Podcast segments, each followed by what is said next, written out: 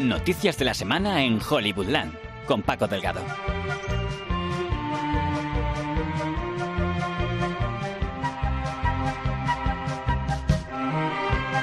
Hola, ¿qué tal? Bienvenidos a esta primera semana de marzo en Hollywoodland. ¿Pasó algo anoche? No me suena a mí. A ver, a ver, eh, Italia, Rajoy, que sí, que anoche tuvimos gala de Oscars, que Guillermo del Toro se llevó el gato al agua en lo que se esperaba y además en mejor película, una noche para la reivindicación, porque había mucho que reivindicar, la igualdad de oportunidad para las mujeres en Hollywood, la condena al acoso sexual y los mensajes anti-Trump, que de eso, que de eso no falte. Peculiar también Kobe Bryant, que ha ganado un Oscar antes que Samuel L. Jackson o James Ivory, que lo ha hecho por primera vez a sus 89 años de edad. Además, hubo sorpresas, giros inesperados, como el del ganador a mejor guion original o el discursazo que se marcó Frances McDormand. Mucho de lo que hablar y para que no os empachen de premios para arriba y premios para abajo, hablaremos también de alguna que otra noticia que ha asomado esta semana en Hollywood, como la última de Tarantino, de la que ya tenemos pareja protagonista y título. Vamos, dale gas, que comienza ya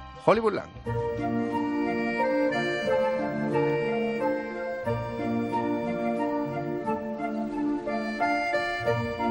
Es justo decir que aunque no ha batido récords, precisamente La forma del agua de Guillermo del Toro fue la ganadora de los 90 edición de los Oscars.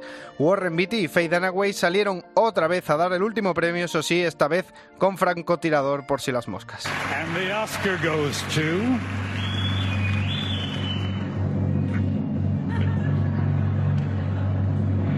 Shape of Water. Pero antes la forma del agua ya se había llevado el de mejor diseño de producción, mejor banda sonora, esta que escuchan de Alexandre Desplat, y mejor director. Precisamente Del Toro aprovechó el primero de sus discursos para reclamar fronteras más abiertas en tiempos de muros fronterizos. Guillermo del Toro. Soy un inmigrante como Alejandro y Alfonso, mis compadres, como Gael, como Salma, como muchos de vosotros. Y en los últimos 25 años he estado viviendo en un país de todos nosotros. Parte de ellos están aquí, parte de ellos están en Europa, partes de ellos están en todas partes. Porque lo mejor que hace la Tierra, lo mejor que hace esta industria es borrar las líneas en la arena. Y debemos seguir haciéndolo. Cuando el mundo hace eso, nos hace mejores.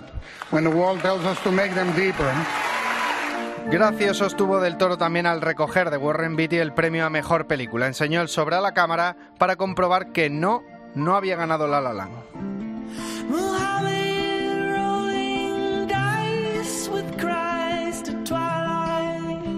En categorías de interpretación, tres anuncios en las afueras se llevó el 50% con el de mejor actor de reparto a Sam Rockwell y mejor actriz principal para Frances McDormand. McDormand tuvo palabras de reivindicación para el movimiento feminista Time's Up y pidió a todas las mujeres de la sala que se levantaran.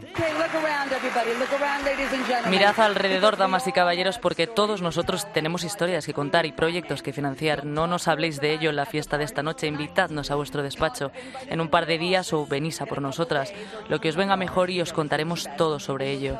Señoras y señores, tengo dos palabras, inclusión y brillante.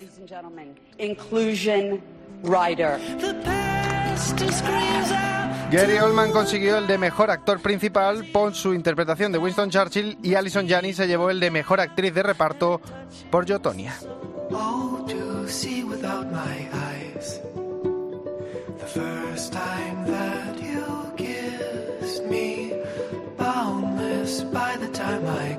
Call Me By Your Name no se fue de vacío de la gala, gracias a James Ivory, guionista de clásicos como Una habitación con vistas, que se llevó al mejor guion adaptado con 89, 89 años. En cuanto al mejor guion original, llegó la sorpresa con Déjame salir. El libreto de Jordan Peele fue galardonado contra todo pronóstico, menos el nuestro, y aprovechó semejante momento para agradecérselo a todos los que pagaron por ver su película. Jordan Peele, Get Out. A cualquiera que fuera a ver esta película, a cualquiera que compró una entrada para esta película, que le dijo a cualquiera que comprara una entrada, gracias, te quiero, por gritar en el cine, por gritar a la pantalla, sigan yendo los que compran. Os quiero, gracias. También fue el año de los romances atípicos en la categoría de mejor película de habla no inglesa. La chilena, Una mujer fantástica, que ya se llevó el Goya, lo volvió a hacer con los Oscars con la historia de una mujer transexual que pierde a su pareja.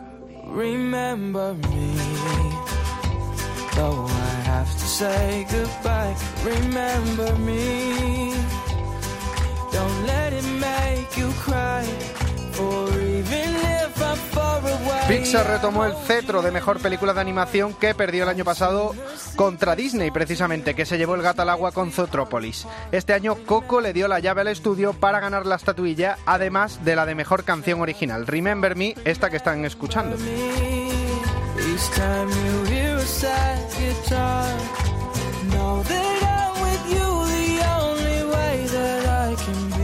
Como momentazo de la noche, Kobe Bryant se llevó el Oscar a mejor corto de animación por Dear Basketball, que fue escrito a partir de una carta suya.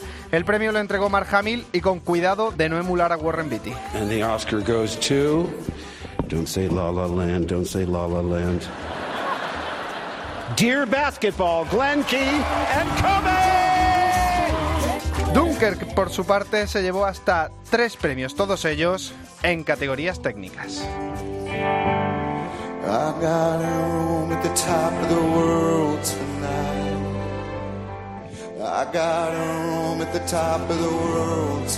El cantante de Pearl Jam, Eddie Vedder, sonaba así en el momento homenaje a los que han fallecido este año. Un año en el que no solo recordaron a los que no podían estar, sino a los que también han echado la propia academia. Es el caso del productor Harvey Weinstein, investigado por varias denuncias de agresiones sexuales al que mencionó Jimmy Kimmel en su monólogo inicial.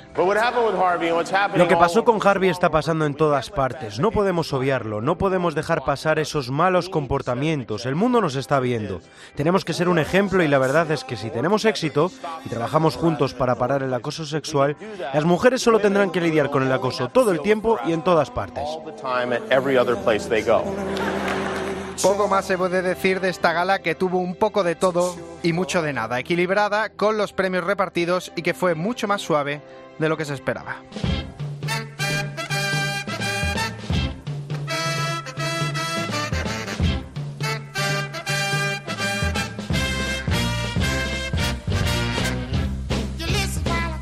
Y para acabar, y ya que estamos en Hollywoodland, vamos a terminar este especial de capítulo de Resaca de Oscar con una noticia cinematográficamente cinéfila. Venimos hablando de hace semanas de la nueva cinta de Quentin Tarantino que interpretará Leo DiCaprio. La película, según se ha confirmado, tratará la historia de un actor y su doble de acción en el marco histórico de los asesinatos de Charles Manson. Y ahora ya sabemos que esa película se titulará Once Upon a Time in Hollywood o en español Eras una vez en Hollywood. Evidentemente esto es un guiño de Tarantino, su siempre querido Sergio Leone, que rodó tanto Eras una vez en el oeste, que aquí se conoció como Hasta que llegó su hora, y el clásico Eras una vez en América con Robert De Niro. Además, a DiCaprio le acompañará en el reparto otro viejo conocido de Tarantino, Brad Pitt.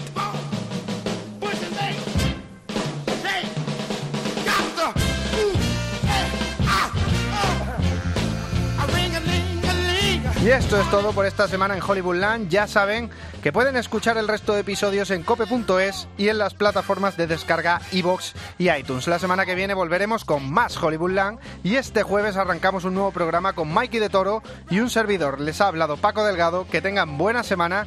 Nos vemos la que viene aquí, en los despachos de Hollywoodland.